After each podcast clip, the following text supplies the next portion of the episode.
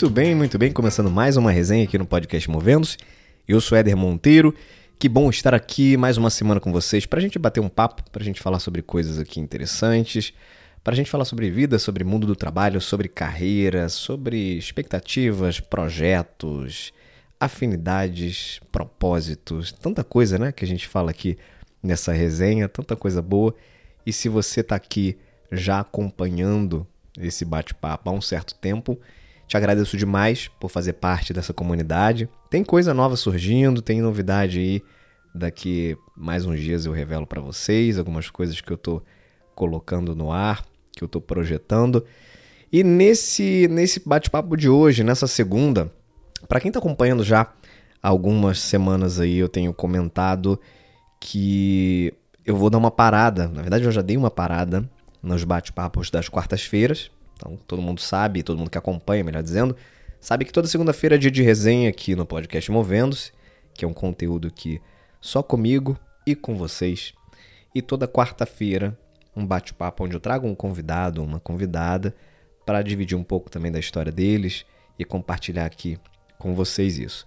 Nesses próximos dias, nessas próximas semanas, na verdade, até o final dessa terceira temporada, que vai aí até final de novembro, a gente não tem mais os bate-papos das quartas-feiras, somente as resenhas às segundas-feiras. E isso tem um porquê, isso tem uma, uma razão de ser. Que basicamente, gente, envolve agenda, tá?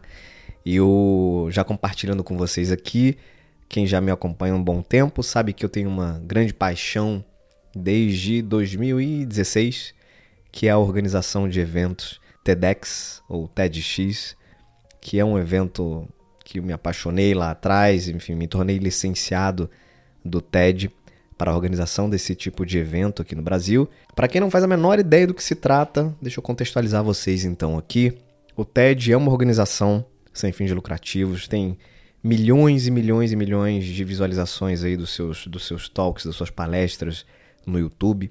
São palestras dos mais variados conteúdos que têm o propósito de compartilhar ideias pelo mundo, ideias que merecem ser espalhadas. É uma organização que nasceu na década de 80 como uma conferência anual na Califórnia, nos Estados Unidos, e hoje ela possui várias iniciativas aí que suportam essa missão de compartilhar ideias com o mundo. O TED possui duas conferências anuais atualmente, onde muitos grandes pensadores aí do mundo já foram e são convidados a falar em talks aí que duram no máximo 18 minutos ou menos já teve entre os palestrantes aí o Bill Clinton, Paul Simon, Bill Gates, Bonovox, Al Gore, Michelle Obama, enfim, tem muita gente é, boa que já passou por esse tapete vermelho e pessoas também maravilhosas, porém anônimas, e o que acontece muito também. Né? O maior objetivo desse tipo de palestra, TED, é inspirar uh, os espectadores com histórias, com experiências que podem mudar a maneira das pessoas pensarem, a forma como as pessoas enxergam o mundo. E nesse espírito de ideias que merecem ser espalhadas, o TED criou um programa chamado TEDx ou TEDx, que é uma série de eventos locais. Né? Eles entenderam que valia a pena espalhar essa experiência de um TED Talk, né? de um TED Conference ao vivo, que era concentrada ali no, no, nos Estados Unidos duas vezes por ano. Então eles criaram esse modelo a partir de uma licença que eles concedem para pessoas espalhadas pelo mundo. E essas pessoas podem, então, a partir das diretrizes do TED Global, organizar eventos independentes, que são os chamados TEDx. Hoje já tem mais de 17 mil eventos desses que já aconteceram pelo mundo. E eu já tive o prazer de organizar, participar diretamente da organização de alguns desses eventos aqui no Rio de Janeiro, TEDx Barra da Tijuca, TEDx Niterói, junto com meu irmão, grande parceiro, o Rafael Romagnol e uma turma aí da pesada que faz parte de todo esse processo. E agora, gente, surgiu uma grande novidade esse ano.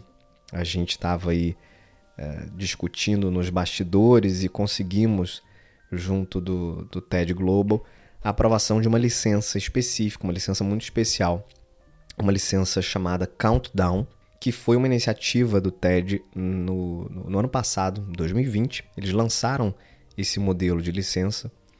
E é um evento bastante específico voltado para o tema crise climática. Então, é uma iniciativa global do TED para defender e acelerar soluções para a crise climática, transformando ideias em ações. E dessa licença nasce então o TEDx Morro da Urca. Pela primeira vez aqui no Rio de Janeiro, a gente vai fazer um evento no Morro da Urca, lá em cima, onde tem um bondinho do Pão de Açúcar. Então, um evento lindo que a gente está construindo. É um evento que vai contar aí com cerca de 12 palestrantes, né? todos eles trazendo, propondo ideias, soluções e compartilhando muita coisa interessante sobre energia, transporte, materiais, alimentos, natureza, que são cinco pilares dessa iniciativa Countdown do TED. E aí, gente, é um evento é, que dá trabalho. Né? É um evento que a gente que participa do processo de organização é, tem muita coisa por trás né, que precisa ser desenvolvida. Tem muita gente aí apoiando, suportando. Tem o pessoal da Pinel, que é a, a, a produtora, a agência de eventos, que está sempre com a gente nesses eventos e são super parceiros também, dão, dão um auxílio muito grande a gente nesse processo. E tem todo um time também, tem um time de curadoria né, que a gente faz, pai, eu faço parte diretamente junto com o Rafael, com a Giane. A gente prepara os palestrantes, escolhe né, quais são as ideias que a gente quer no evento, quais são os palestrantes é, que podem transmitir essas ideias é, no evento. Então a gente seleciona essas pessoas, prepara essas pessoas na metodologia de um TED Talk. Né? Então é algo que, que leva um certo tempo.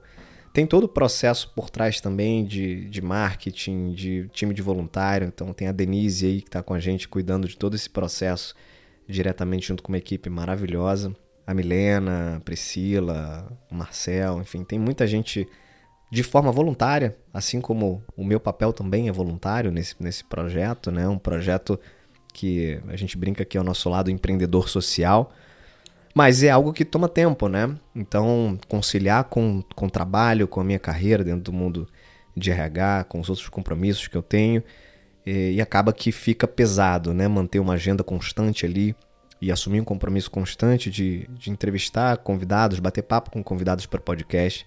Então, por essa razão, nesses próximos meses aí, até o final dessa terceira temporada, a gente fica então só com as resenhas às segundas-feiras e eu usei esse espaço aqui, estou usando esse espaço aqui para divulgar para vocês esse evento. Em breve, para quem é do Rio, é uma baita iniciativa, uma baita oportunidade para conhecer um pouco mais desse movimento. E, gente, eu tô aprendendo muito, de verdade. Eu não sou uh, alguém super engajado com o tema é, meio ambiente, crise climática, soluções alternativas. Então, para mim, está sendo um baita aprendizado isso tudo. E a gente fala que, como premissa principal desse evento, né, não é preciso ser ativista para entender que a situação climática no mundo ela é crítica e algumas mudanças elas já são irreversíveis.